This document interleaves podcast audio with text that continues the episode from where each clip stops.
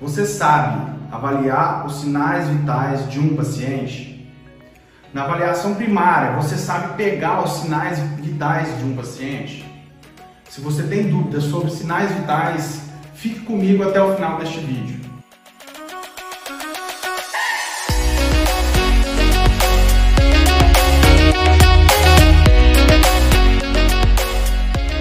Fala galera, Dr. Leandro Amorim, instrutor em Braf Brasil, com mais um vídeo aqui para vocês no YouTube. Pessoal, hoje esse vídeo vai falar o que? Da prática dos sinais vitais.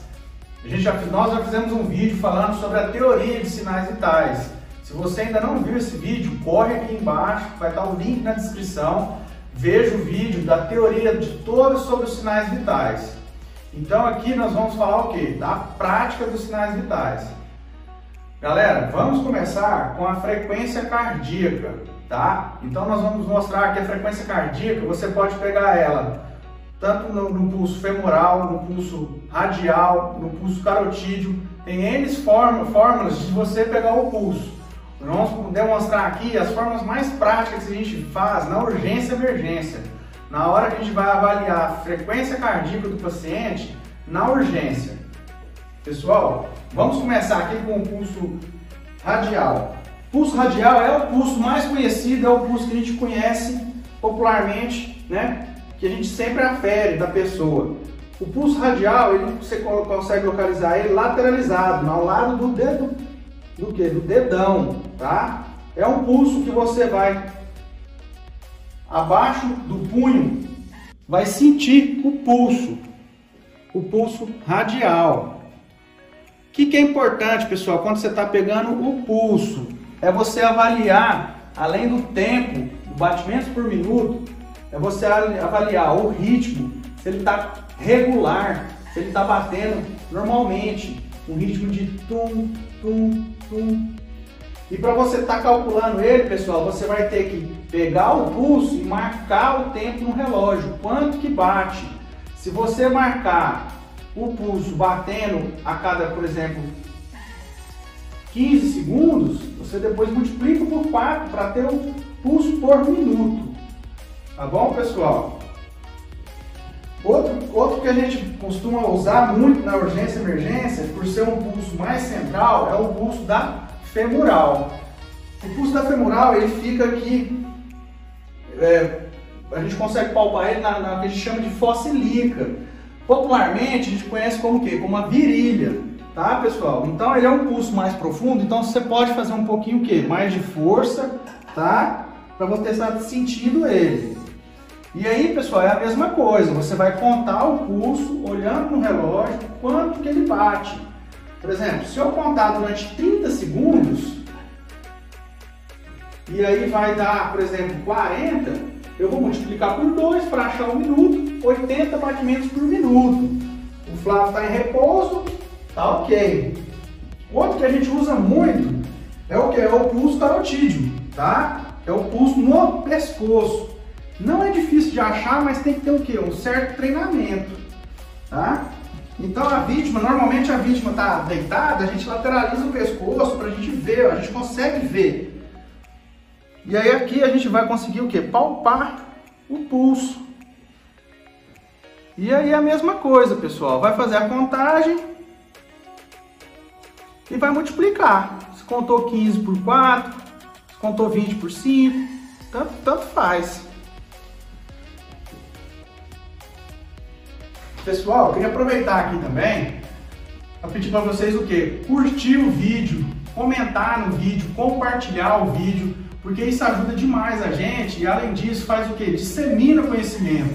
Né? E na, na, na urgência emergência, o conhecimento é o que? É vida. Você ganha tempo, o paciente ganha vida. Tá bom, pessoal? Pode levantar, tá? Dando prosseguimento aqui, agora nós vamos falar o que? Da pressão arterial. A pressão arterial a gente usa um aparelho chamado que? Esfingoranômetro juntamente com o quê? Com o estetoscópio. Tá, pessoal? A gente afere normalmente a pressão aonde? No, no braço, tá? Alguns detalhes, pessoal, é que tem a marcação aonde tem que ficar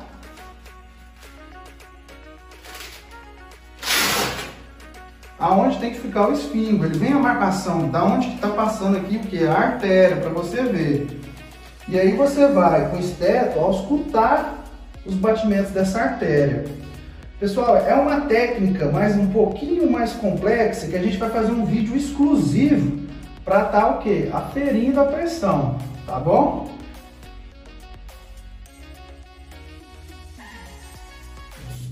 Você vai inflar aqui o esfingo, o manguito, e aí você consegue tá aferindo a pressão. Como o Flávio é atleta, deu 12 por 8. Pressão boa, frequência cardíaca boa. Vamos passar por que agora? Para temperatura, pessoal. Temperatura, pessoal, a gente usa o que? O termômetro, tá? Termômetro está ferindo a temperatura. Hoje o mais comum é esse termômetro que é eletrônico. Antigamente tinha-se o que? O termômetro de mercúrio. A gente no Brasil popularmente costuma usar a temperatura axilar. Então a gente vai estar tá aferindo a pressão axilar. Tomar cuidado, pessoal, para não pôr igual eu pus aqui, ó. Aonde? Na blusa. Você não está sentindo, não está tendo contato com o corpo, então tem que ser aqui embaixo para estar tá aferindo a, a temperatura, a temperatura corporal axilar. Pessoal, no Brasil usa-se pouco, mas lá fora, principalmente nos Estados Unidos, usa-se muito. A gente tirar a medida da temperatura na boca ou até mesmo na anal, no ânus, que são frequências aferidas, temperaturas aferidas com mais fidedignas. A, a temperatura axilar ela pode variar até 0,5 graus Celsius, de acordo quando você está aferindo ou na boca ou no ânus. Tá bom, pessoal?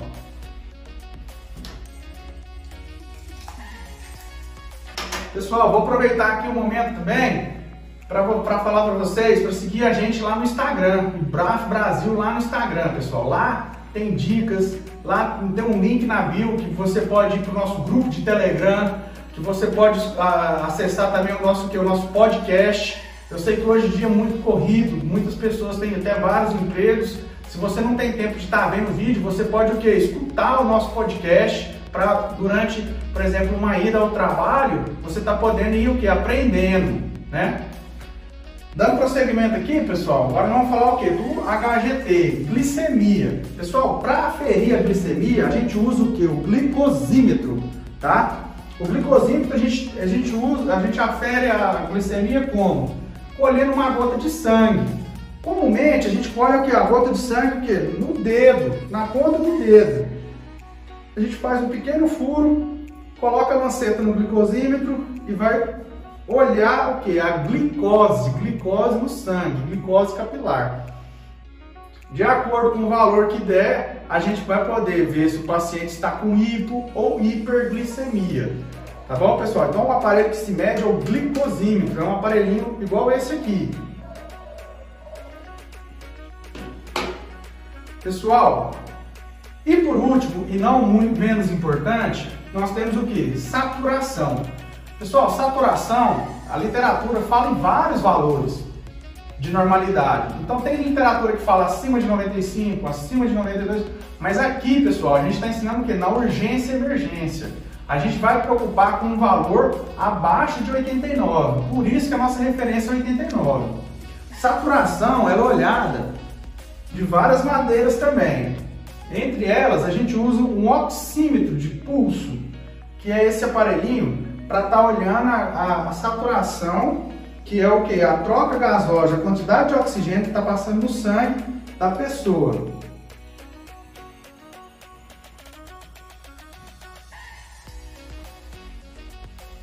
Ó, aqui nós estamos vendo a frequência cardíaca 65 e a saturação 97.